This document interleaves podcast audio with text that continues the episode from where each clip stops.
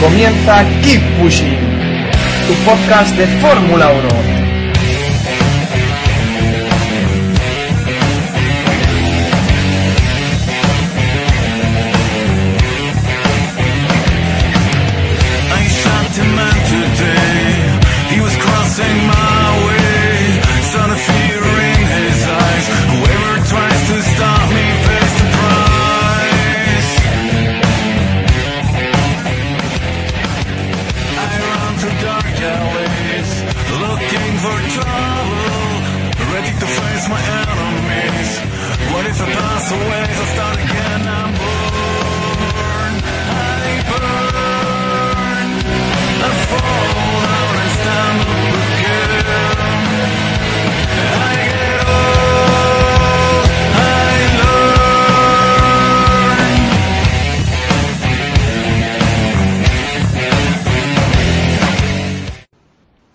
Bienvenidos, esto es Keep Pushing y estamos grabando hoy nuestro undécimo capítulo. Ya hemos pasado de la cifra eh, doble y tenemos hoy con nosotros a Álvaro Adema. Lo conoceréis porque fue el ex aficionado profesional de Fernando Alonso en la temporada 2008 ¿no? y 2009 y actualmente es colaborador de la radio de Cataluña, RAC1 y también hace sus pinitos en el circuito de Cataluña. Muchas gracias Álvaro por estar con nosotros y bienvenido a Keep Pushing.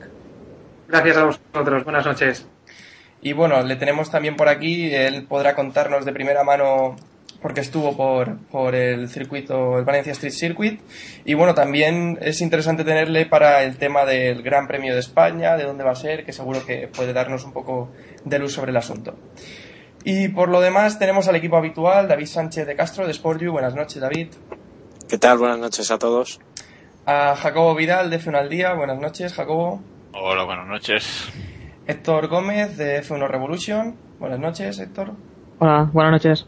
Y eh, Iván Illán, defensor de Pastor Maldonado Ultranza y eh, freelance. Bienvenido, Iván. Buenas, buenas noches. ¿cómo estáis? Bueno, antes de empezar os recordamos que el próximo jueves, es decir, mañana a las 21 horas tenéis una cita con la Stadium Race de Campo Frío en el Estadio Vicente Calderón, donde tendréis pilotos como Adrián Sutil, Jaime Alguersuari, eh, Vitantonio Liucci y creo que hay alguna sorpresita preparada. Y bueno, eh, al final tenemos un invitado que va a ir, un amigo de Bigfoot, porque Bigfoot vive en Alemania y no puede ir, pero bueno, un amigo suyo sí que va a ir a disfrutar de la Stadium Race donde me han comentado que si escribís en el muro de Facebook de la Stadium Race vuestro asiento donde estáis situados, podéis daros una vueltecita, eh, podéis entrar en el sorteo de una vueltecita al final de, del evento, así que no dudéis en hacerlo y bueno, si no podéis estar en Madrid, pues verlo por Marca TV, que va a ser la televisión oficial del, del evento. Bueno, pasando ya... Hacemos, hacemos una porra, ¿no? ¿De la Stadium Race? Sí, Venga, sí, pues si queréis la hacemos. hacerla. Bueno, bueno, pues si queréis Bueno, hacemos... yo, bueno, nada, me voy a callar. Venga. bueno, Pues, empieza, empieza. Solo voy a decir que gana Alguersuari, ya está. Vale. Eh, Álvaro, ¿quién crees que gana la Stadium Race? Sí, podría ser, hombre, está en un buen momento de forma, ¿no? Jaime viene de, de puntuar en Canadá y en Valencia.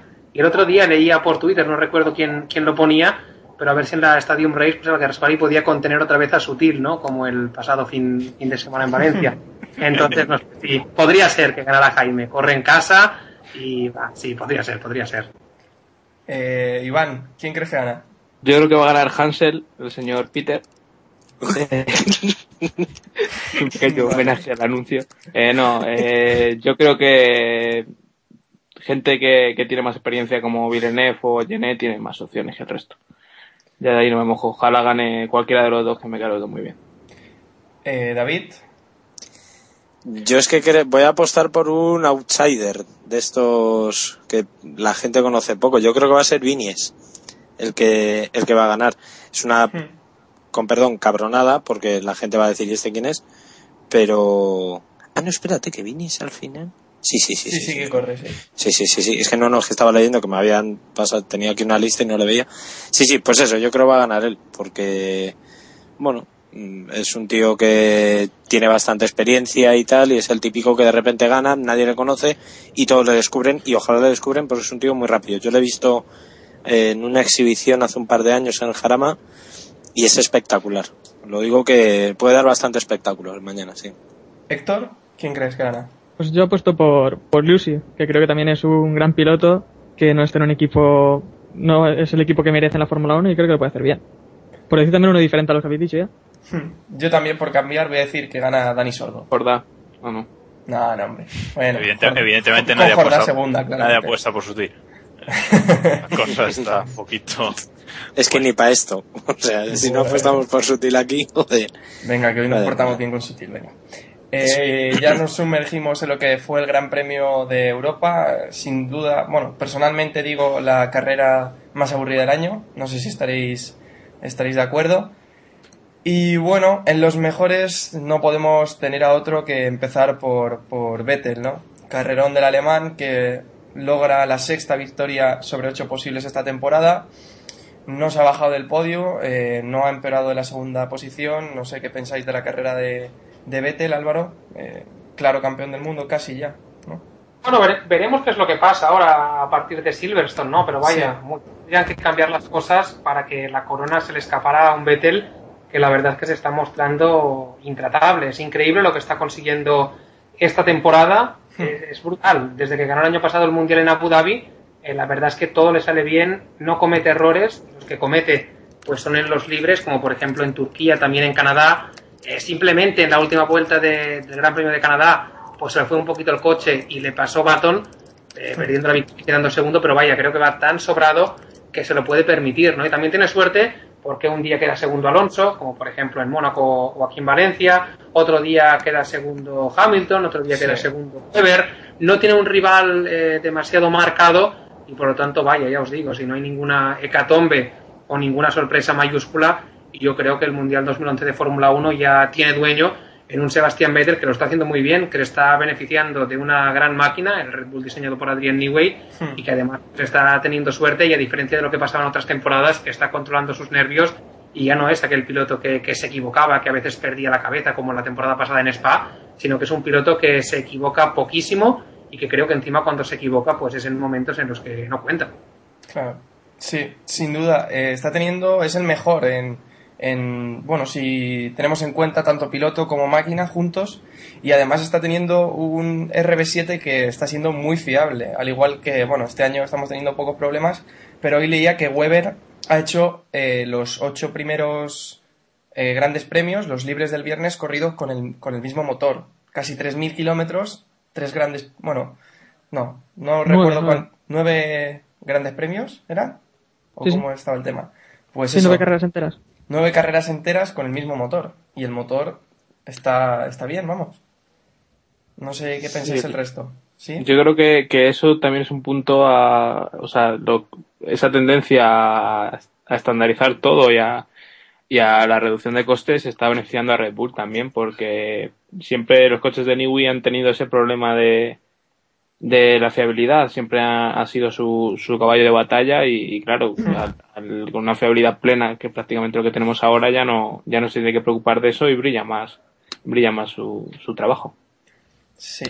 No sé si queréis comentar algo más de la carrera de Vettel, que sin No, duda, yo- pues... Yo, yo, yo voy a vender la moto un poco. Eh, a ver, la carrera de Vettel, eh, pues yo creo que fue espectacular, ¿no? Como, como muchas este año. Él, Hmm. él va, va primero y parece que, pues por ejemplo, en, en esta carrera, una vez Alonso pasó a Weber, parecía pues que, que quizás pudiese llegar a pillarlo al, al paso de las vueltas, pero bueno, el alemán cogió y, y volvió a, a meter ritmo, no como hizo en Canadá, que se durmió en los laureles con, con Baton Sí. y cogió el ritmo y bueno, eh, Alonso se le acercaba, pero vamos, eh, una cosa mínima o, hacía un poco la goma, ¿no? O sea que carrerón de, de Vettel en una pista que, bueno, el último sector beneficia mucho a Red Bull, pero da igual, o sea, el- la carrera de, de Vettel no, no tiene, no tiene pega. Y decíais que ha ganado los, los seis de las ocho primeras carreras de este año.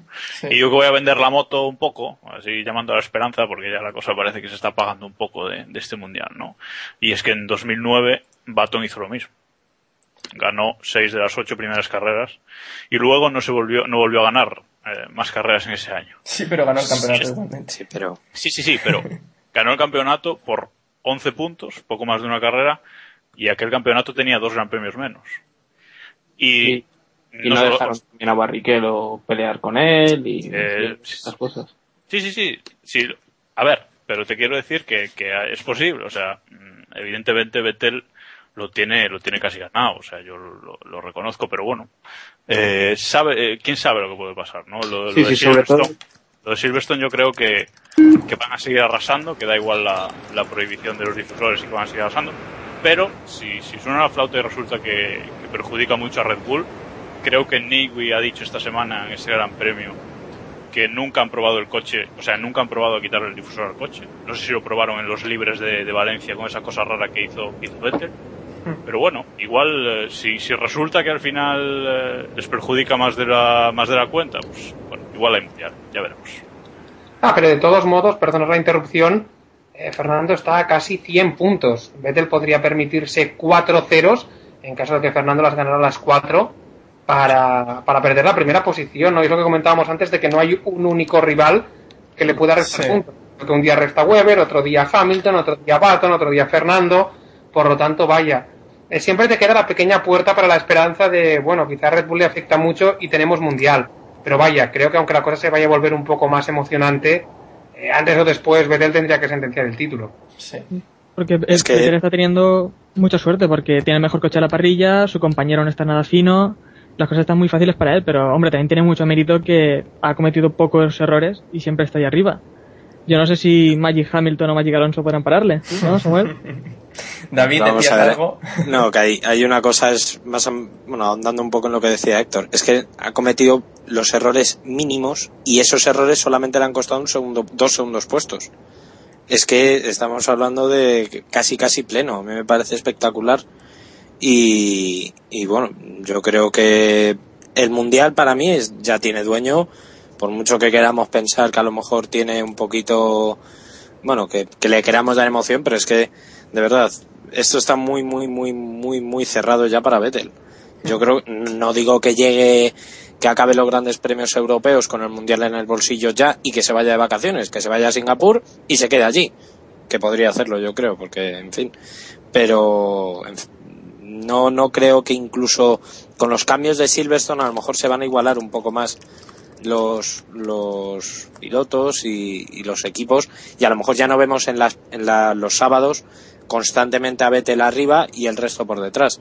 A lo mejor se alternan un poco, pero es que el colchón que tiene es tan amplio, Sí. en fin. Sí, yo creo que a lo mejor sí que tenemos esa alternancia, pero vamos, yo creo que a lo mejor es Weber el que el que Sí, se sí, sí. alterna de vez en cuando con Vettel. Yo no soy tan tan hace tiempo pensaba que sí que, que sí que le podía dar una vuelta, pero vamos, lo de este fin de semana ya me ha dejado claro que, que no hay más cera de la que arde. Ya, pero yo, yo más que por el campeonato, lo, lo digo por, por victorias de grandes premios, ¿no? O sea, que no gane siempre el mismo, porque este año, cuando ha perdido el, el nuevo Kaiser, eh, Vettel ha perdido porque ha, ha perdido carreras, uno por un fallo tonto en, en las últimas vueltas, y el otro, pues porque sus neumáticos y por, por la estrategia, ¿no? O sea que Sí. yo creo que por lo menos que les afecte lo suficiente como para que Magic Alonso o el profesor Baton puedan, puedan ganar carreras, ¿no? O, o mismo, mismo Hamilton, ¿no? Entonces, Ay, pues. Todos, no sé qué os parecerá a vosotros, pero a mí me da un poco la sensación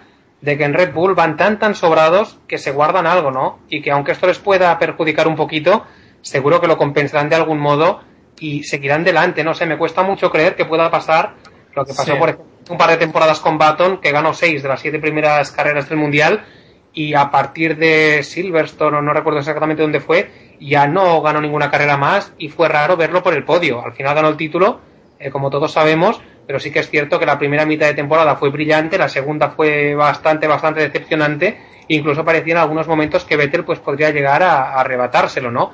Creo que no pasará lo mismo, quizás Red Bull sí que pierda un poco de empuje, pero vaya, creo que, que allá estarán, no lo sé, esa es un poco la sensación que me da. Sí, y tal, tal y como decías tú, Álvaro, eh, Helmut Marco ha dicho hoy que ah, ya han trabajado para que el- la prohibición de los difusores soplados no les afecte tanto como para perder el liderato y, y caer en su rendimiento, ¿no? Así que bueno. La sí, diferencia sí. ahora mismo eh, creo que es más o menos en calificación de unas ocho décimas con Ferrari y McLaren. Sí. Han dicho que van a perder unas cinco décimas. Cinco. Aún así estarían Ocho. circuito, sí. ocho, de, ocho décimas depende del circuito, si iba a Sí. decir, porque Sí, sí, en. Sil- en Silverstone va a ser segundo y medio, o sea. Sí, sí. Sí, Ah, bueno, pues va a haber un- Es eso, que aunque pierda medio segundo van a estar. Sí, Álvaro, decías. Sí, sí, decía que, por ejemplo, si no me falla la memoria, en el Gran Premio de Canadá, la diferencia en la cual era de 0,1 o 0,2. Por lo tanto, creo que es muy difícil dar estimaciones de tiempo, porque lógicamente depende de las características de cada trazado, ¿no? Y creo que en Silverstone, pues, como decíais, estará por encima y que por lo tanto, vaya, lo de los 3,5 segundos no, no me acaba de encajar. Bueno, ¿os parece? Pasamos a, a Alonso, al intocable que le denomino yo hoy. Eh, gran carrera de Fernando en, en Valencia, consiguiendo un segundo puesto, que es mucho más de lo que el Ferrari podía dar, y superando a Weber, que yo creo que era el rival a batir en, en Valencia, porque BTL está en otro mundo. No sé qué, qué queréis decir de la carrera de Fernando. Yo creo que sería una carrera mágica, por así decirlo. Yo creo que logró, logró un resultado que, que podíamos haber pensado en un inicio, pero que la, la carrera, o sea, la, la carrera, la, los entrenamientos libres habían demostrado que, que podía ser, pero que, pero que iba a ser mucho más difícil de lo, de lo que pensábamos, porque McLaren se había mostrado fuerte y, y, y quieras que no, la diferencia con Red Bull sigue siendo bastante grande, a pesar de que en este circuito era, era inferior a la, a la que se viene viendo durante el año. Que sí, Fernando tuvo que dar el máximo para lograr ahí un segundo puesto y rascarle a Weber la, esa posición. No, no hay más, dando el máximo como lleva haciendo en gran parte de la carrera del año. Sí, sí, yo creo como en toda la temporada está muy por encima de su coche, ¿no? Si cogemos la clasificación, Fernando lleva tres podios por ninguno de Felipe Massa. Eh, Fernando cuenta con más del doble de puntos de los que ha sumado más hasta el momento. Y el sábado en la clasificación es 8 a 0, 100% para Fernando, 0 más.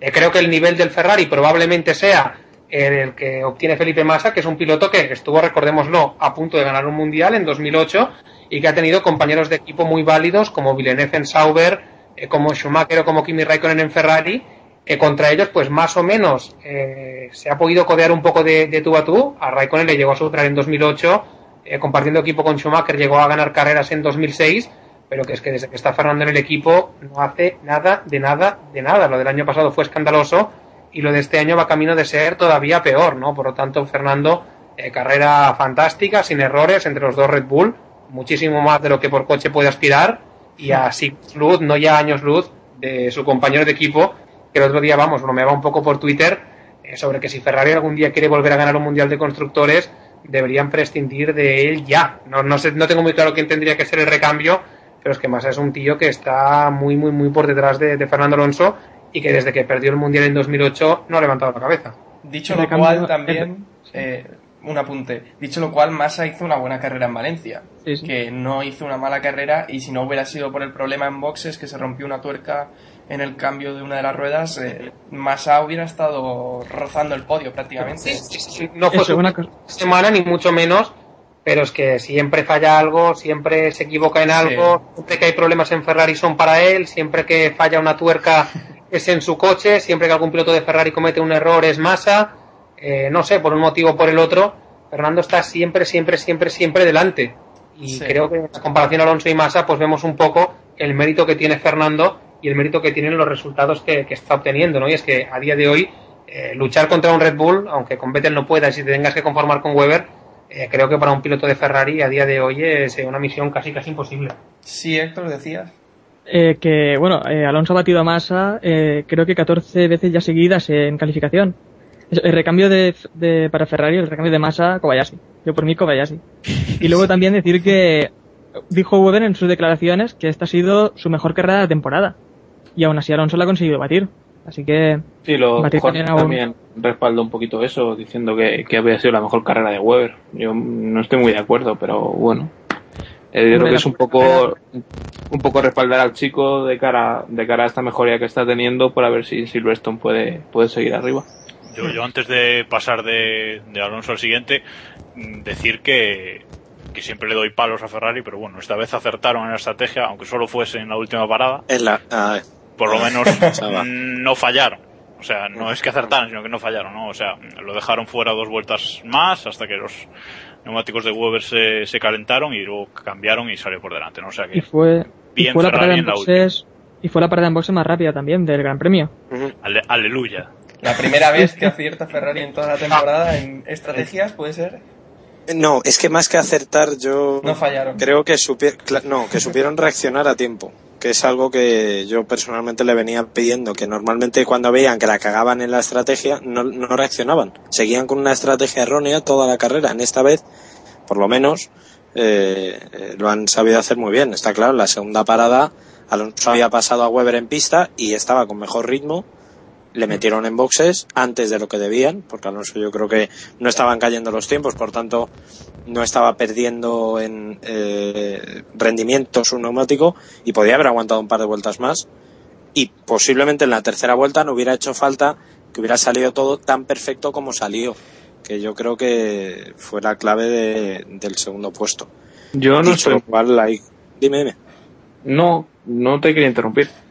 Eh, simplemente que, que no estoy muy de acuerdo con eso. Yo creo que, que este año, más que nunca, eh, eh, hay que entrar, los neumáticos son más rápidos, o sea, hay más degradación de neumáticos, entonces el que entra primero es el que, el que se la lleva y, y, y no tiene lógica alargar mucho la parada si no, si no vas a una estrategia más, o sea, más larga. Para alargarla dos o tres vueltas no te va a servir de nada, que fue lo que le pasó pero- a Massa y fue como, en mi opinión, Ferrari hundió un poco la, la carrera de Massa este Sí.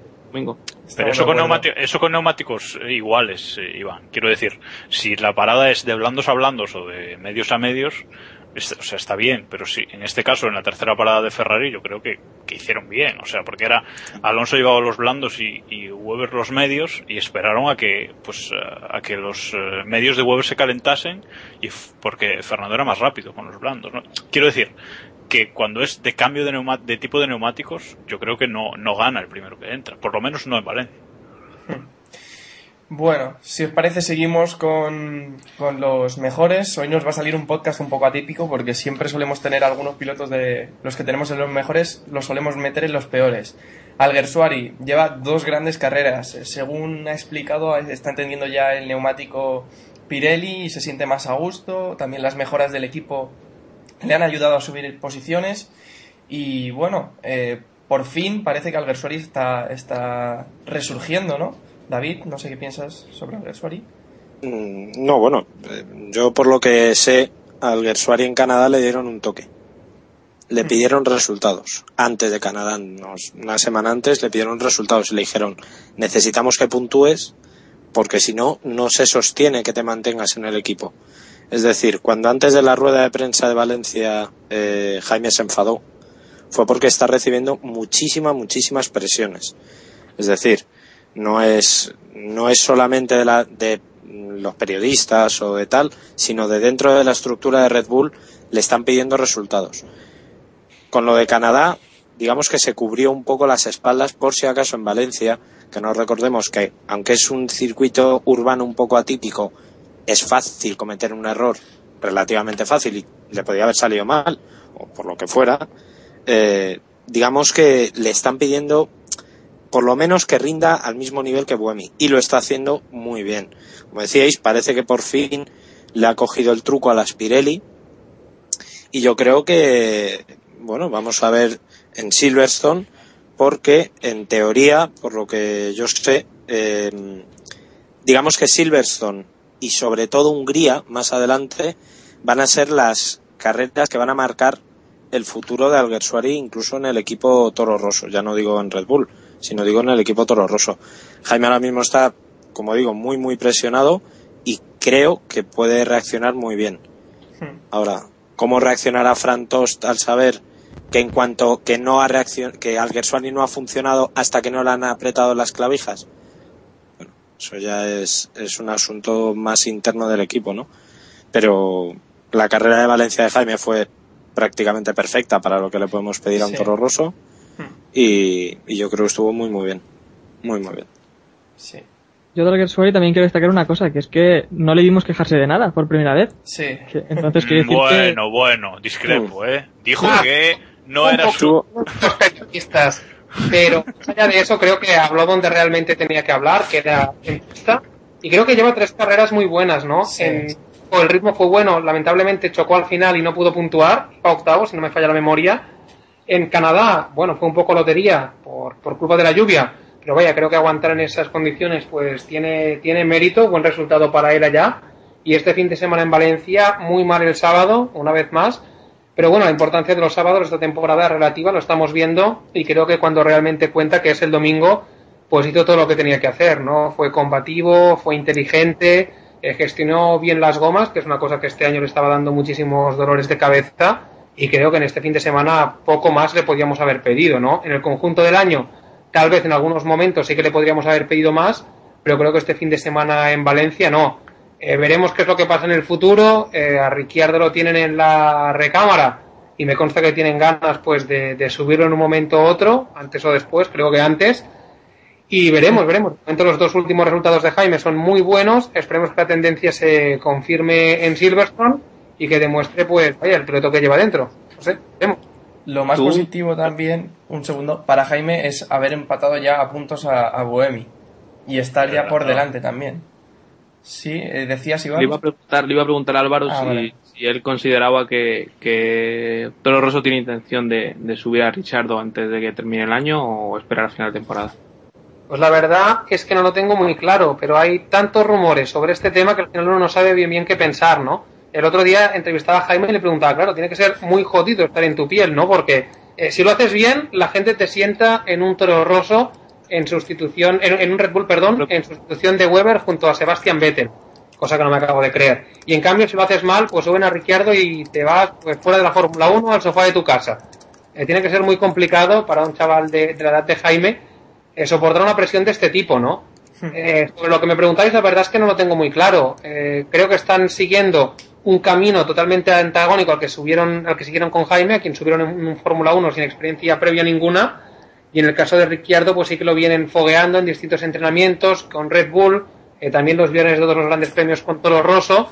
Y no sé si será esta misma temporada, espero que no, porque esto querrá decir que o Jaime o Buemi estarán fuera, o si será la que viene, que más o menos vendría también a querer decir lo mismo, pero lo que sí que tengo claro es que el día que lo suban, pues no tendrá tantos problemas como tuvo Jaime a partir de Hungría 2009, ¿no? Será un debut totalmente distinto. Y yo creo que el paso que está teniendo Jaime por la Fórmula 1 aquel debut tan precoz, tan precipitado, eh, creo que todavía le pesa, ¿no? Eh, sus primeras carreras en Fórmula 1, eh, creo que realmente, como él decía, eran un test, o sea, él entrenaba mientras los demás corrían, pero creo que eso en la opinión pública no, no fue un favor que le hizo Red Bull a él, ¿no? hay mucha gente que tiene la opinión de que Jaime pues es malo simplemente porque cuando llegó no estaba preparado, ¿no?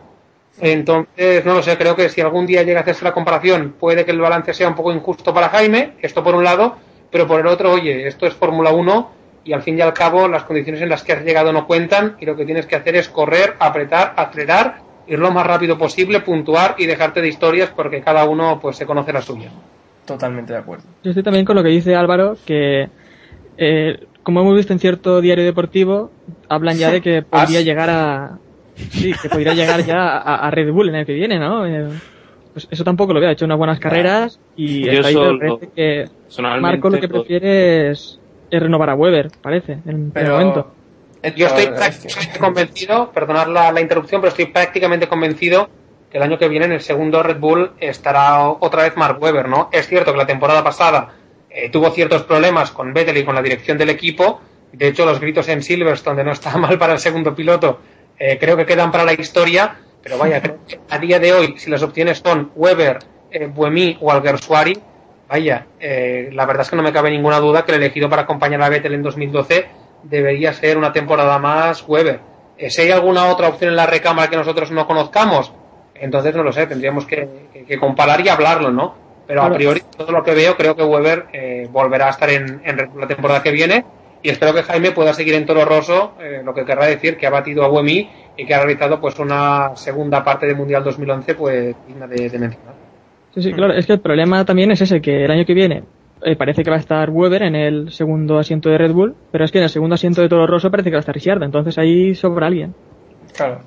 Sí, sí, está claro que sobra un piloto, sobra un piloto y, o, quizá tal vez más, ¿no? Porque si, si finalmente Red Bull no se decanta por Weber y yo qué sé, eh, por decir algo, pusieran a, a Raikkonen o a cualquiera de estas, entonces sobraría más de un piloto, pero sí que es cierto que eh, los números no, no salen, no cuadran eh, que Ricciardo antes o después va a debutar, esto no creo que lo, que lo dude nadie, aunque con el Junior Team de Red Bull la verdad es que nunca se sabe, y sí que es cierto que hay más eh, pilotos que butacas y que la cosa va a estar muy, muy, muy apretada. Veremos cómo cada uno es capaz de gestionar la presión.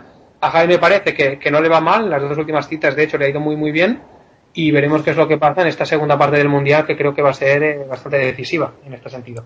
Yo solo, yo solo espero que, que tanto Buemi como, como Alguersuari eh, le pongan la decisión muy difícil a, a Fran Tos o a Helmut Marco, ¿no? Que que la tenga que tomar.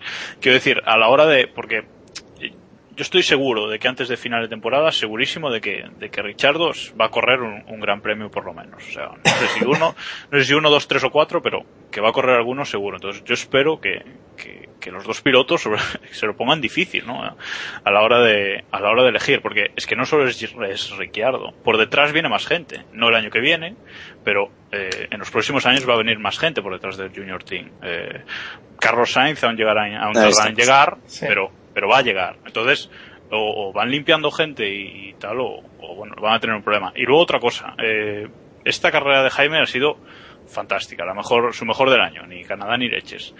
Eh, y yo lo dije, yo lo dije hace dos o tres podcasts, dije, el día que Jaime vuelva a entender los neumáticos, como hizo a finales de, su temporada de debut, va, va a hacerlo bien. Va, va, a volver a hacerlo bien y así, y así está siendo y esperemos que yo espero que se confirme o sea yo le he dado muchos palos a Jaime pero por mí ojalá que, que llegue a Red Bull, ¿no? Así que... es que... Hombre, lo de Ricciardo también tiene una solución fácil, que es que cuando Vettel sentencie el Mundial en Singapur o en Monza o en alguno de estos, pues lo bajan del coche, lo mandan de vacaciones, suben a Ricciardo al Red Bull, lo comparan con Weber y a ver qué es lo que pasa, ¿no? Como en, los, como, en los, viejos tiempos, ¿no? Cuando tenían claro. ganado el Mundial ya se bajaban del coche y ya está. Sí, o cuando Schumacher ganaba los Mundiales a medio verano y luego se dedicaba a regalarle victorias a Barrichello hasta el final de temporada, o yo que sé, Cena en el año 91 cuando le cede la última victoria a Berger en Suzuka, eh, cosas de esas que tantas veces se han hecho, ¿no? No sé, a priori lo veo poco probable, pero vaya, estamos hablando de Red Bull, ¿no? Es una gente que antes vendía latas, que entraron en la Fórmula 2005 y que a día de hoy tienen dos equipos y dos mundiales. Por lo tanto, no sé, creo que nos podemos esperar cualquier cosa en este sentido. Sí, bueno, seguiremos viendo qué pasa con Alguersuari, que yo podéis encontrar algún tuit mío de hace un par de años diciendo que Alguersuari va a ser campeón del mundo. Sí. ¿Onda? No, sí, sí, sí, va en serio, ¿eh? Ah, tendré que buscarlo y favoritearlo o algo. O sea. Va en serio, va en serio. Bueno, entre los mejores, uno que yo creo que es la primera vez que está entre los mejores, Sutil. Eh, y posiblemente la última. sí, también. Porque, bueno, entre uno que hemos metido en los mejores y otro de los peores, vais a pedir mi dimisión ya, pero bueno. Eh, no tengo la menor duda. Sutil. Eh, acabó noveno la carrera y le mojó bastante bien la oreja a Di Resta, que acabó decimocuarto. Eh, David, ¿qué te pareció la carrera de Sutil dentro de la objetividad? Uf, a ver, vamos a ver. Dentro de la objetividad, no, a ver, fuera de cachondeo. Hizo una muy buena carrera. No se le puede, o sea, no puedo rajar en esta ocasión de Sutil, al cual, por cierto, probablemente conozca mañana. eh, esa puede estar muy bien. Que no, a, a ver, hizo una carrera bastante se estará fiable. escuchando seguramente. Sí, posiblemente. Eh, que no, no, que digo que hizo una, una, enorme carrera para lo que, bueno, para donde está el, el Force India. No pudo con Jaime. Bueno. Eh, Ahí lo dejo. aquí lo dejo. Eh, y bueno, le dio a Di Resta. No está mal, ha tardado unas cuantas carreras en dar la Di Resta en condiciones. O sea, en esta Y carrera. también hay que decir que, que Di Resta no había pilotado nunca en este circuito y que tuvo problemas en los libres. Correcto. Sí. Para darte un poco de... O sea, pero- no, no, de no, pero que. Por cierto. Hondo. Pero, ¡Oh! Eso sí que ha dolido. pero no, que vamos a ver, ha hecho una gran carrera y, y nada más. Ahora la- lo que hay que esperar es que esto no sea flor de un día, que yo creo que lo es, y, y a ver si vuelve a recuperar ese estatus de primer piloto, que de- en teoría debería ser el primer piloto de Force India. Teoría. Sí, debería. Hombre, en la clasificación del mundial dice que sí, por ahora. Bueno. Bueno, Se ha cambiado las gafas, ¿no? Y ahora ve mejor las cosas ya. Sí, sí, sí. Eso iba a decir, que yo me declaro fan absoluto de, de Sutil después de... Después de- Que las gafas, imagino, se las regaló la FIA, ¿no? Después de la multa que pagó, de 18.000 euros. Porque se pasó, pasó la velocidad dos veces en, en el pit lane, el viernes. Era para sí, sí. No sé si va a Si ser no la la arma, multa que va a tener que pagar esta temporada, ¿eh? sí. Son las Igual típicas yo- gafas que te compras un día por ahí de juerga y es lo que yo me temo que hizo Sutil durante el fin de semana. No, estás insinuando que Sutil se fue al Mint de fiesta y. A ver, No. a ver, está, eh, un momento. ¿Estáis insinuando que Sutil se compró las gafas para que no reconociera a la policía y después se pasó de velocidad en el pit lane escapando de, de ella? Más o menos. Bueno, no, que Sutil también es un piloto que cuando tiene un buen día realmente consigue buenos resultados, pero claro, Sí. para ver ese buen día, Si no está Raikkonen cerca, sí. Sí, ha habido tres, ¿no? En seis años de Fórmula 1. sí, más o menos. Bueno, al final estáis consiguiendo que le demos palos a Sutil, ¿eh? yo no lo entiendo esto. Eh, Era el objetivo. Hombre, Pasamos... culpa tuya por ponerlo en los mejores. Es que El director, vez el director provocas. Sí, sí. no controla. sus Director, no sé quién es ese. Bueno, pasamos a los peores, en el que, bueno, el primero de estos peores es Petrov, que acabó bastante retrasada la carrera, eh, decimoquinto lugar para Petrov, mientras que Hayfield acababa décimo.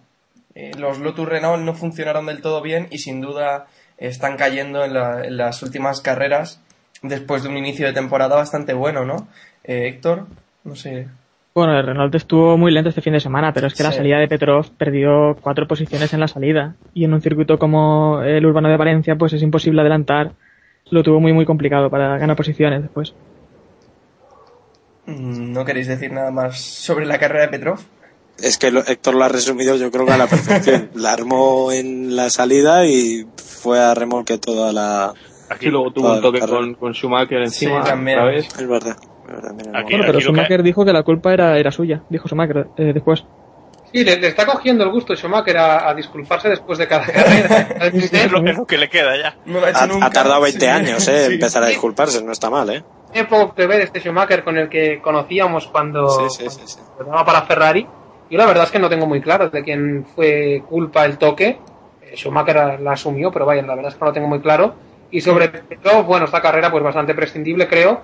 Y la temporada, pues vaya, empezó muy bien con aquel podio en Melbourne, en Australia, que parecía un poco la continuación de Abu Dhabi, ¿no? Con, con Alonso que lo intentaba, pero que no le podía pasar. Pero desde entonces, bastantes problemas. No sé, esperaba un poquito más del equipo Lotus Renault. Eh, creo que en cierto modo la falta de, Robert Kubica se está notando un poco. Creo que con el polaco en el equipo las cosas irían un, un poquito mejor. Pero vaya, sí, después de, un inicio muy prometedor con dos podios consecutivos, uno para Petrov y el otro para Heidfeld, eh, las cosas realmente distan de ir a mejor. Sí, sin duda. Quizás aquí lo que deberíamos hablar es de la dificultad de adelantar en el Valencia Street Circuit, ¿no? Con esas dos rectas curvas que tienen y Sí. que con- ni con el DRS. O sea, a mí lo de durante toda la carrera ya, ya lo iba viendo, ¿no? Pero eh, al final, con el, el tema Alguersuari Sutil, a mí es que eso me dejó flipado. O sea, va pegado, va pegado al, Toro Rosso y, no lo daba pasado ni con DRS ni leches. Vale que el Toro Rosso tiene mucha velocidad punta, pero aún así a mí me, dejó bastante alucinado, ¿no? Que no lo pudiese pasar en, en un montón de vueltas estuve detrás.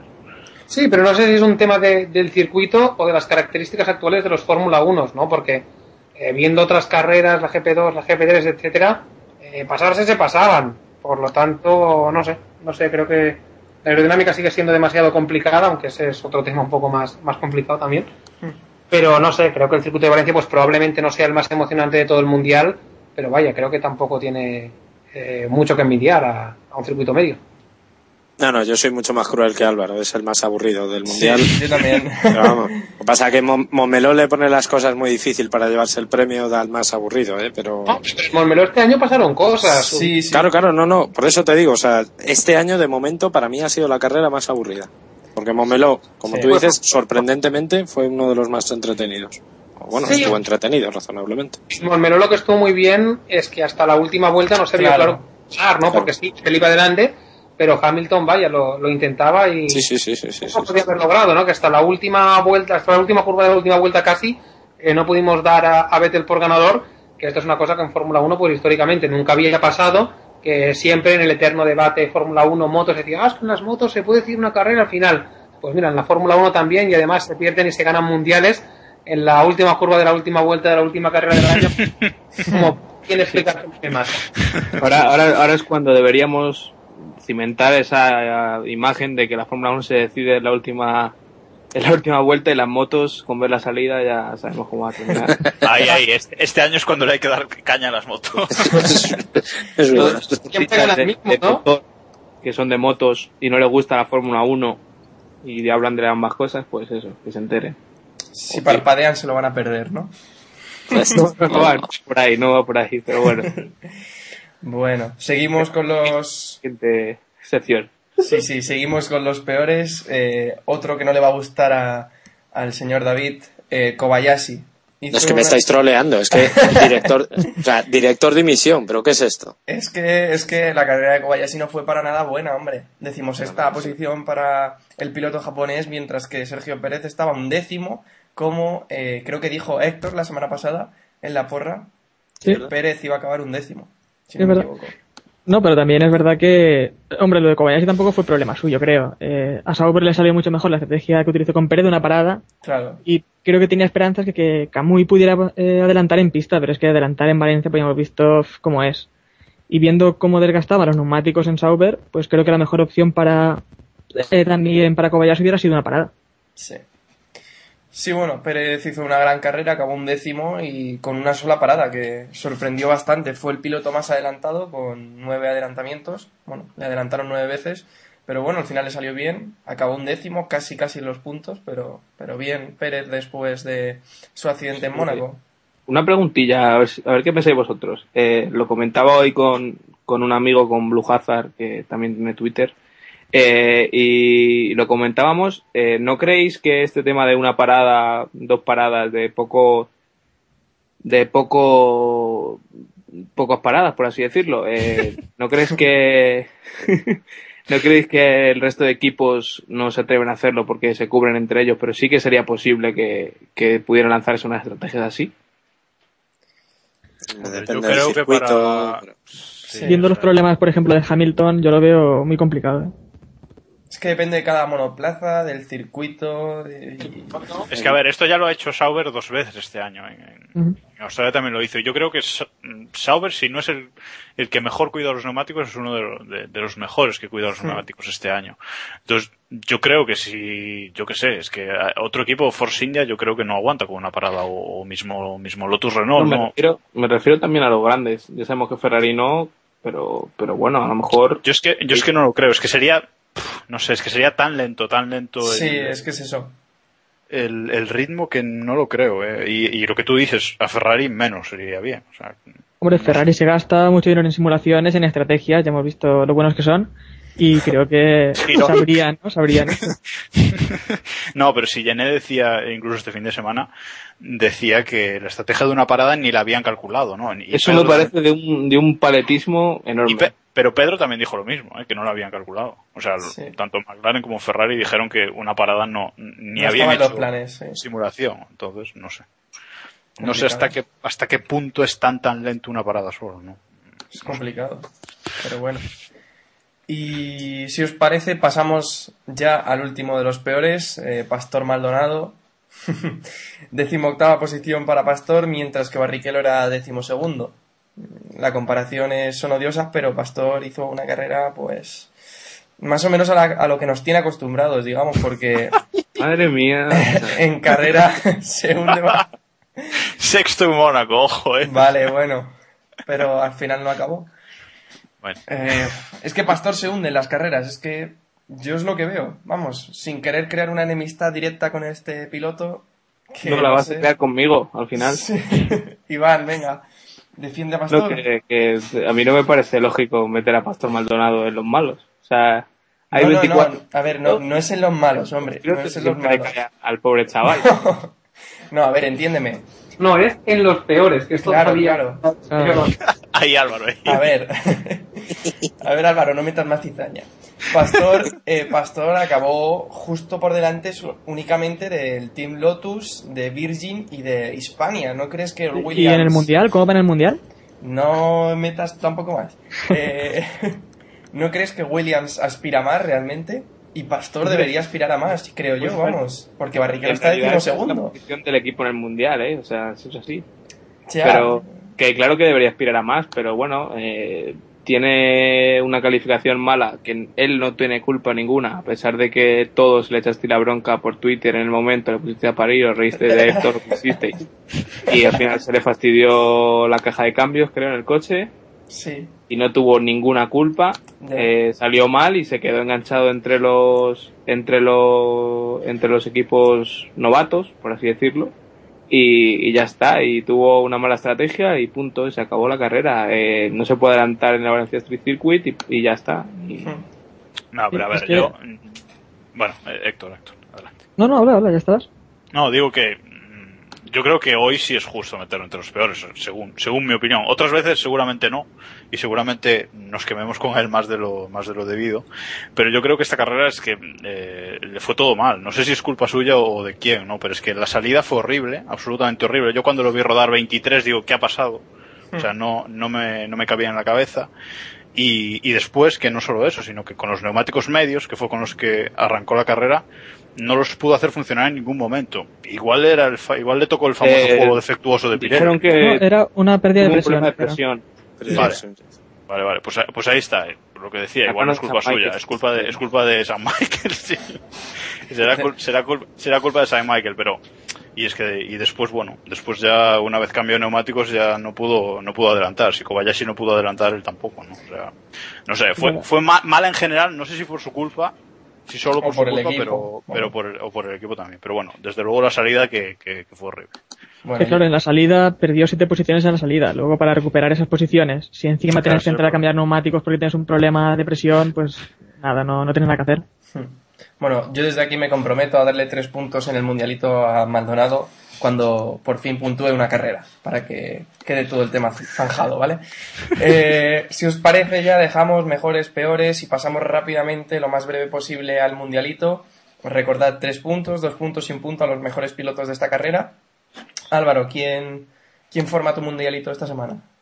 Pues los tres se los pondría a Fernando Alonso, por lo que comentábamos antes, meterse entre dos Red Bull con ese coche es poco menos que una misión imposible. En los dos puntos se los pondría Jaime Alguersuari, Eh, buena carrera, muy inteligente la del piloto español en el momento en que probablemente más la necesitara. Y el punto, no es que lo hicieron mal, pero es que como siempre tendríamos que ponerle tres y eso es muy aburrido, pues se lo voy a poner a Sebastian Vettel, ¿no? Carrera impecable, Claro. una vez más para el piloto alemán. Está teniendo pues poca oposición, lo está teniendo relativamente fácil. Eh, creo que camina con mano de hierro hasta su segundo mundial. Y mira, para no ponerle tres, que los tendríamos que poner siempre, pues le pongo uno y gracias. Al final siempre pasa lo mismo, ¿eh? Nunca le damos los tres y... El pobre Vettel, el pobre Vettel está condenado a, a tener pocos puntos. Héctor, dime tu mundialito, por favor. Pues yo le doy tres puntos a Alonso porque no es nada fácil quedar entre los dos Red Bull y, y menos tan cerca, ¿no? De, de Vettel con el F-150. Hizo al Ferrari eso, luchar contra Red Bull y no contra McLaren, que era el equipo contra el que te- debía haber luchado. Luego le doy dos puntos a Vettel porque es que lo que está haciendo es que no tiene, no tiene nombre. No sé ya, no sé lo que va a llegar, no sé si va a ganar 15 grandes premios, 16. Y luego eh, el último punto se lo di a Weber porque por fin estuvo a un nivel que sí que es lo que quiere Red Bull, ¿no? Que es sumar puntos, estar en los podios y ayudar a ganar el campeonato del mundo. Eh, Jacobo, por favor, los puntos. Yo es que necesitaría nueve puntos hoy para dar. Es que me resulta muy difícil colocar a los tres. Pero bueno, eh, venga, para que no se diga, le voy a dar tres puntos a Vettel, que creo que no se, no se los he dado en, en todo el año. Y bueno, otra carrera fantástica del alemán sin, sin errores. Le voy a dar dos a, a Jaime por remontar diez, posi- diez posiciones y por fin demostrar que bueno que, que, que puede que puede hacer algo en este mundial y uno a Fernando Alonso pues por lo que ya habéis comentado batir a un Red Bull eh, hoy por hoy que, que no es nada fácil Iván, por favor. Eh, yo voy agilizando un poco, que el tiempo es oro. Eh, tres para Vettel, eh, dos para Fernando y uno para Jaime. Vale. ¿Y David? Yo mantengo el podio de la carrera, tres para Vettel, dos para Alonso y, y uno para Weber. Vale. Yo, como siempre, me gusta liarla un poco. Tres para Jaime Alguersuari, dos para Massa y uno para su... ay Dios mío esto qué es? Manipulación. Va en serio, ¿eh? manipulación del mundialito esto que Samuel División. Serio. No, sí, sí, sí, en serio. Dos, Pero para que dos para Massa porque por fin hizo una carrera decente y, y, bueno, tuvo un problema en la parada que para mí fue lo que le penalizó. Pero, Samuel, tú lo has dicho, decente. Por eso, por eso, que no, Bueno, porque es sorpresa no que haga una juzgue por carrera. los puntos de los demás está loco, vale, eso, eso. Eso, es, cada uno le da los puntos a quien quiere. Bueno, cada loco con su tema. sí, sí, sí. Bueno, pasamos a las noticias de la Fórmula 1 de esta semana. Y quizás una de las más importantes que ha surgido en estos días es la lucha que, digamos, está surgiendo entre Montmeló y Valencia por quién se queda al Gran Premio de España para- a partir de las próximas temporadas. En un principio Montmeló tiene contrato hasta 2012, ¿no? La temporada que viene se supone. 16. Bueno, eso es lo 16. que dicen. Pero... No, no, no, no, no. Tiene contrato hasta 2016. Álvaro, Firmado, firmado, dicho a estos oídos por ya, ya. Salvador Servia. Sí, no me ha enseñado el papel, pero me ha dicho, le dije, ¿pero está firmado ese contrato o está a punto de firmar? Y me dice, no, no, ese contrato está firmado. Que me ha Bueno, que lo pase, que lo pase por fax. Sí, que nos lo envíe. Eh, Álvaro, no sé si tú tienes algo de información más cercana o... Bueno, a ver, que yo creo que firmado está, ¿no? Pero también es cierto que en Fórmula 1 que un papel esté firmado tiene un valor bastante relativo. Eso es A lo otra cosa. mismo en 2005, tres temporadas con McLaren, 2007, 2008 y 2009, y como todos sabemos, corrió una y gracias, ¿no? Eh, Raikkonen tendría que haber corrido con, con Ferrari en 2010, y al final pues entró el Santander, entró Fernando y se tuvo que ir a los rally. Eh, por lo tanto, creo que Barcelona lo tiene complicado, ¿no? Ya me está de mal decirlo, pero a ver, Eccleston hace mucho tiempo que dice que quiere una carrera por país, entonces en España, pues como hablábamos antes con los pilotos de Toro Rosso, sobra una, Sí. y vamos, esto es un negocio, pura y duramente, eh, no vamos a engañar a nadie. Y si tienes que elegir entre un circuito como el de Cataluña, en el que te intentan pedir rebajas y están encantados con la Fórmula 1, pero dicen que no a cualquier precio, y por otro lado tienes a Valencia, que si hay que pagar 100 se paga 100, si hay que pagar 600 se paga 600, y si hay que pagar 4.200 pues se pagan también, Sí. De corruptos Creo al río. hay poco debate. El año que viene confío en que todavía se corran los dos, pero a largo plazo, pues no sé qué es lo que va a proponer eh, Montmeló. Ellos me decían que no sabían nada de todo esto de Valencia y que estaban bastante alucinados, pero vaya, a largo plazo la cosa pinta mal, pinta bastante mal. Sí. Yo no sé si queréis que... Buah, es que nos van las porras. Si queréis que hagamos una porra de hasta qué año va a estar Montmeló, yo apostaría 2013, lo digo. O sea, Eres un porrero, Samuel. lo siento. yo, La, la frase, ¿no? sinceramente, yo creo que 2013 es el año en el que Montmeló va a salir del Mundial. Eh, la Generalitat no está dispuesta a pagar porque, bueno, ya vemos cómo está la Generalitat de Cataluña, ¿no? Que con el traspaso de poderes que se ha hecho ahora está claro que no hay dinero. Sí, sí, a ver, se está recortando en educación, se está recortando claro. en sanidad, son de, de gente que se queja de los recortes y hombre, creo que mucha pedagogía hay que utilizar para explicar que te estés gastando pues la burrada de millones de euros que cuesta un gran premio de Fórmula 1, ¿no? Claro. Es que eh, lo que te devuelve es muy grande también, eh, de imagen, eh, para el turismo, etcétera, pero con los tiempos que corren, vamos, veo difícil que desde Cataluña se, se decida Sí. seguir la apuesta de Valencia, que parece que no tiene límites, ¿no? Alguien nos va a tener que explicar también exactamente eh, cómo funciona Valencia, no lo acabo de entender, pero vaya, creo que es una competición desigual y que si Bernie a día de hoy tuviera que elegir por una de las dos, pues da igual que el circuito de Valencia sea quizá un poco menos espectacular, que sea más difícil de adelantar. Esto es y duramente un negocio, por eso Sí. se va a países como Bahrein, por eso se va a países como China, por eso se corre en Turquía, países sin ningún tipo de, de afición, ni de historia, ni de nada. Y en este contexto, pues entre Barcelona y Valencia, sin duda Valencia. Es que no hay mucho más. Yo es que Y es además que me que- gustaría hacer un, un- Héctor, Héctor. Sí. No, que además que esta es una, una apuesta de, de Bernie, ¿no? Que ya quería correr en, en Valencia, en la ciudad, Sí. no quería tampoco Cheste, entonces, al ser una apuesta suya, creo que la defiende, la defiende más. Yo es que es eso, yo me gustaría hacer un, un análisis un poco más, más profundo de la situación, ¿no? Eh, yo creo que la noticia que ha dado ayer la, la cadena SER, la- que fue lo que saltó un poco todo esto, ¿no? Eh, yo creo que son dos cosas separadas. Es decir, por un lado está la renovación de Valencia hasta 2021 y el cambio de fecha con, con Montmeló. Yo creo que estas dos cosas seguro van a suceder, me atrevería a decir que ya el año que viene. Que Valencia estará antes en el Mundial que, que Montmeló, porque como decía Héctor, es una apuesta personal de, de Eccleston y sabemos que en los meses que no son de verano siempre puede haber más público. Yo creo que eso por un lado es casi seguro. Y después lo otro, la desaparición de Montmeló, que es cierto que tiene contrato hasta 2016, pero yo tampoco creo que lo vayan a cumplir. Y yo creo que dependerá mucho lo de Montmeló del, pues de las ganancias propias del circuito, ¿no? De la asistencia de público. Y creo que si hay intercambio de fechas, Montmeló va a tener mucho más difícil conseguir el público de este año, que recordemos que ha sido más o menos el mismo en, en las dos carreras de España. Pero y si eso depende también de cómo le vaya a, a Fernando, ¿no? Figúrate, lo veo poco probable, creo que es casi pero- imposible. pero este imagina- año Fernando estuviera como este año Vettel, eh, pues creo que se llena Valencia, se llena Montmeló, y aquí no hay ningún problema y tenemos dos carreras en España hasta que nos aburramos. Exacto, exacto. que no pasará. Como eso creo que no pasará, pues por lo tanto en Montmeló lo tienen muy complicado y más todavía, como decíais ahora, si cambian su posición en el calendario. Sí, Claro, pero es que, es que si la Generalitat dice que si hay- el circuito tiene pérdidas y la Generalitat dice que no paga, es que no hay, no hay más, no hay más para dónde salir. Eh, Claro. El Gran Premio tiene que acabar, entonces, no sé. No sé si habéis visto el, el vídeo del previo de la BBC en el que entrevistan a, a Bernie y Bernie, bueno, mm, para mí lo deja claro. Eh, él dice que Barcelona, han estado muchos años con Barcelona, que veremos lo que pasa y que él tiene muchas ganas de que se siga corriendo en Valencia por muchos años. Lo dijo. Eh, blanco y en botella, yo creo que no hay más. No sé. A ver, Es que también- hay, hay una cosa, yo ayer hablando con Servia me, me, me dio una frase que la verdad es que me pareció muy sintomática. Lo que soltó ayer eh, Pedro Morata de Radio Valencia, Sí. titulando por el Gran Premio de Montmeló, pero bueno, eso ya lo hacemos por otro lado, eh, fue más una de, palabras de Serbia, ¿eh? fue más una declaración de intenciones de Valencia que una realidad. Es decir, en Valencia saben perfectamente que tienen el apoyo de Bernie y que, es- y que Bernie, si tiene que elegir entre los dos, lo va a elegir a ellos. Entonces, lo que ellos quieren es presionar. Para mí, ¿eh? es interpretación pura por lo que me dijo ayer Serbia.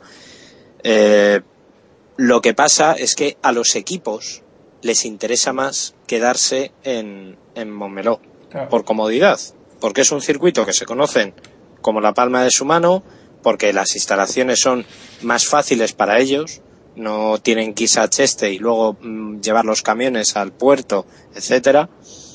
Y luego aparte que el, el- en Valencia, como espectáculo, en general lo que rodea de la carrera es mucho mejor que el de Montmeló. Esto es objetivo. O sea, tú en Valencia tienes historias desde el miércoles hasta el lunes prácticamente y en Barcelona no. En Barcelona tienes el pitwalk la, cuando se abre la pista para los aficionados el jueves y ya, no hay más. Eh, entonces, a mí lo que me daba la sensación, y Servia me lo decía, me decía, tenemos un contrato firmado, pero todos los contratos se pueden romper. Y para eso tendrían que hablar con nosotros. Y de momento, según él, nadie ha hablado con ellos. Eh, esto no significa, como decís, que vaya a aguantar hasta 2016, que yo tampoco lo creo. Para mí 2013, el año que viene sí, pero yo creo que en 2013 ya no corren. Sí. Es también lo que es también lo que decía Álvaro que a nivel ahora mismo de espectadores y, y si ahora un año que viene está bien y esto pues a nivel de espectadores merecemos dos grandes premios aquí en España sí. pero a nivel de Sí, circuito pero- realmente tenemos tal vez los dos peores circuitos del mundial o él tal vez Es- también. Tal vez. Sí. Bueno, eh, hay muchos circuitos, Hungría, por ejemplo, que aporta Yes. Hungría al calendario, eh, Corea, que está todavía medio por construir. Eh, hay circuitos que la pista está muy bien, tipo Interlagos, pero que vamos, son del siglo XII. Y las realmente son lamentables, ¿no? Eh, no sé, creo que esto del mejor circuito del mundo y todas esas cosas que a veces eh, utilizamos los periodistas, vaya, en realidad eso tiene poco de científico y que creo que cada pista tiene sus cosas buenas. Sí, claro. Eh, puede que ni Barcelona ni Valencia sean especialmente aburridas, sean especialmente divertidas, perdón.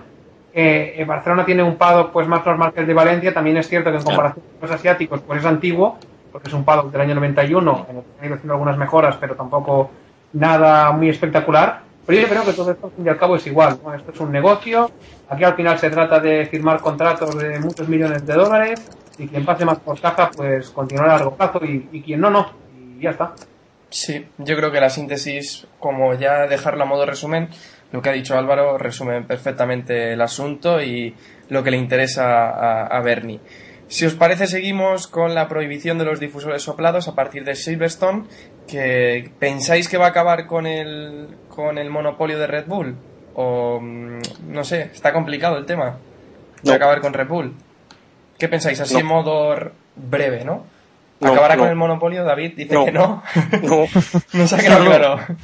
es que no, no, o sea, el monopolio de Red Bull lo único que va a recortar es la distancia, con respecto sobre todo a McLaren. Sí. Pero yo creo que el, el- aerodinámicamente el Red Bull es perfecto. Con las reglas actuales es demasiado bueno. Y yo creo que lo único que van a hacer, van a hacernos que veamos un poquito más de movimiento, pero mm, yo creo que Red Bull sí tiene dos pasos por ventaja todavía y le van a quitar uno. No, Sí. Claro, es lo que hemos dicho antes, que por ejemplo en Silverstone tal vez van a tener eh, un segundo y medio de ventaja. Pues si se acorta cinco, eh, si se acorta medio segundo, la diferencia va a ser menos, pero nadie va a poder aún batirle. Yo creo que A ni mí- siquiera se va, ni siquiera se va a cortar tanto, ¿eh? A mí me da la sensación de que, de que con un cambio de normativa, si, si Red Bull, o sea, si todos los equipos se tienen que acoplar a esta nueva normativa, eh, puede que puramente quitándolo, eh, Red Bull pierda más. Pero hay que adaptar el coche, hay que adaptar todo, y si hay un equipo preparado para hacerlo bien, es Red Bull. Bueno, pero también está Ferrari que lleva también unas novedades para Silverstone que probarán este fin de semana en Ferrano y esperan también poder acercarse más también con ello. La moto. Pero Ferrari- Ya, bueno, lo de siempre. Sí. Ferrari está a 100 puntos y creo que la remontada de Alonso de la temporada pasada eh, va a ser muy difícil de igualar, ¿no? Aunque Red Bull pierda un poco, no sé, Vettel quedando segundo, tercero, cuarto, quinto, eh, con la renta de puntos de lo que dispone y como decíamos antes, sin un rival fijo que le plante cara en todas las carreras, es que creo que lo tiene, vamos, puede que el mundial sea un poco diferente, puede que Vettel pues en lugar de ganarlo todo eh, pase a ganar menos y en otras carreras simplemente sacar la calculadora y hacer números. Eh, no dudo que el mundial, salvo Hecatombe o sorpresa muy bestia, pues sí que se lo llevará Sebastián Vettel. Lo que sí, que espero, pues de, de cara al espectáculo, es que por lo menos tengamos un poco más de alternancia, de lucha en los primeros puestos, ¿no? Porque creo que este año la Fórmula 1 pues tiene muchas luchas, mucho más que, que otras temporadas, pero normalmente por la primera posición no.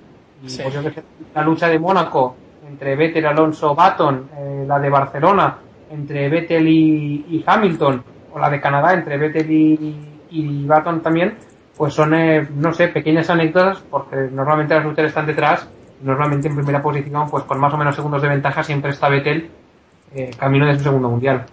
Y ahora Yo es cuando opino- recordamos... Sí. Oh, aquí hay que aclararse. habla, habla. No, digo que Cambio, cambio rápido también. Que no, solo quería decir que eh, también hay que recordar lo que dijo Briatore. Lo que, lo que dijo de que Ferrari ya tiene que pensar la temporada que viene y ya está. No hay forma ya de batir a, a Red Bull. No, yo iba a decir que, que, bueno, yo sobre el tema difusor soplado opino como vosotros. Mm, Yo creo que Red Bull va a seguir a- arrasando. Pero me preocupa más en Silverstone la elección de neumáticos que ha hecho Pirelli. También podemos traer esto un poquito a, a colación, ¿no? Que ha Sí. Duros y blandos eh, en un circuito que le va muy bien a Red Bull y que en teoría Ferrari va mal. Y ya vimos que hizo Ferrari en, en, en Cataluña con los, con los blandos y con los duros, ¿no? O sea, mm, yo creo que Ferrari no va a conseguir en todo el fin de semana meter los duros en temperatura, porque la temperatura de la pista de Silverstone, a no ser que haya una hecatombe y haga un solazo de como nunca en, en- en Inglaterra, eh, yo creo que no los va a conseguir meter en temperatura y, y que va a sufrir mucho más que en Cataluña. Es, es lo que creo. ¿Estás hablando de un posible boicot de Pirelli a Ferrari? No, no, no, no, no, para nada. No, para nada. Di- Digo que, que no le funcionan esos neumáticos. Ya, pues que encima de que el circuito de Silverstone es un circuito de carga aerodinámica bastante alta, le sumas que le ponen unos neumáticos de duros que a, a Ferrari no le vienen bien, pues lo más probable es que Ferrari esté bastante retrasado en Silverstone, A eso, a eso voy. efectivamente, ¿no? Bueno, seguimos con los temas. Y vamos a hablar del asunto de la posible salida de Colin Coles eh, del equipo Hispania Racing, pero lo dejamos para el próximo capítulo. Ya os iremos informando de qué pasa en el próximo capítulo. Sorpresa, sorpresa. Mm. Ahí lo dejamos. ¡Ah! Y el último tema que tenemos para hablar hoy es la confirmación que ha hecho hace un par de horas la FIA de que a partir de 2014 tendremos motores V6 de 1,6 litros y que se espera que estén limitados entre 15.000 y 18.000 revoluciones. Eh, dentro de lo malo de ir a tener cuatro cilindros en línea, pues es lo menos malo, ¿no? No sé qué pensáis sobre este asunto, que bueno, al final la FIA se ha retractado un par de veces. Eh, Jacobo, por ejemplo. Bueno, eh, lo de siempre, se aprueba una normativa de motores, súper definitiva la aprobación, llega la, la comisión de la Fórmula 1 y dice, no, no, a nosotros nos gusta más de esta forma, y la FIA dice, ah, bueno, pues vale, nosotros habíamos propuesto eso por, por, por si colaba, ¿no? Eh, me parece bien, me parece bien porque si es lo que, lo que los fabricantes entre ellos han decidido que, que- que les gusta más, y Hmm. bueno, yo por no ver los cuatro cilindros en la Fórmula 1, da igual que sean V6 o, o motores más pequeños, pero bueno, que, que bien y que parece que Audi y Renault no se han salido del todo con, con la suya, ¿no? Bueno, Audi. Audi dijo que la Fórmula 1 nada, ya lo dije el pasado capítulo. Audi, Audi, según Adrian Newey ha dicho esta semana, ha sido uno de los que más ha presionado a la, a la FIA para meter los cuatro cilindros. Ellos querían venir, querían, querían venir a la Fórmula 1 con los cuatro, solo con los cuatro cilindros. Entonces, no sé qué harán ahora. Complicado, ya complicado. Audi me parece a mí que está jugando un poquito al perro el hortelano, aprovechándolo de los cuatro cilindros. Yo también cuando Sí. leí lo de, además es que fue lo primero que pensé, dije, claro, estos están a ver si sí o si no, porque evidentemente a la Fórmula 1 le interesa un fabricante como Volkswagen en, eh, en el Mundial, ¿no? Y lo que pff, no vamos a ahondar mucho más. Esto es lo de siempre. Igual llega la semana que viene o dentro de 15 días o dentro de un año y llegan y dicen, pues no, pues nos reunimos otra vez en, en el Consejo Mundial y En la decidimos cantina. que en la, en la sede de los canteros y, y- ahí estamos. Y, y decidimos que ahora pues, vamos a meter, pues yo qué sé, pues otra vez los V6. En fin, esto yo creo que han, por lo menos el cambio esta vez ha sido positivo. Por lo menos, Sí, porque sí. Era, me- era muy fácil mejorar la basura de decisión que habían tomado, pero en fin, por lo menos han acertado un poco. Sí, O sea que, dentro de lo que cabe, han acertado. No sé Álvaro qué piensa de esto de- del sonido, que él vive las carreras más, más de cerca. Hombre, supongo que se echará en falta, ¿no? Pero vaya, no sé, son tan pesados con estas decisiones que toman, Sí, se te- luego, vuelven a tomar. mejor. Me aburre bastante el tema y no lo sé, no lo sé, a ver qué es lo que pasa, a ver en qué queda todo. Eh, creo que falta mucho para eso y, hombre, lo del sonido sí que me da un poco de pena. Eh, creo que es una de las cosas más características de la Fórmula 1, pero vaya, creo que, que hay otras y que, que no pasa nada. Me acuerdo, por ejemplo, en 2009, eh, con todos los cambios en la aerodinámica de los coches que nos parecían horrorosos, la primera vez que los vimos, pero luego nada, tres o cuatro carreras después nos parecían normales porque eran los que había, ¿no? Eh. Por lo tanto, los cambios al principio, los más puristas, nos rasgamos se rasgan un poco las vestiduras, pero vaya, pasado X tiempo, que tampoco es mucho, pues nos parece lo más normal del mundo. Pues sí, nos acostumbraremos. Y cerramos ya nuestro undécimo capítulo. Volveremos la semana que viene haciendo un previo del Gran Premio de Gran Bretaña. Recordad que podéis contactar con nosotros a través de Twitter.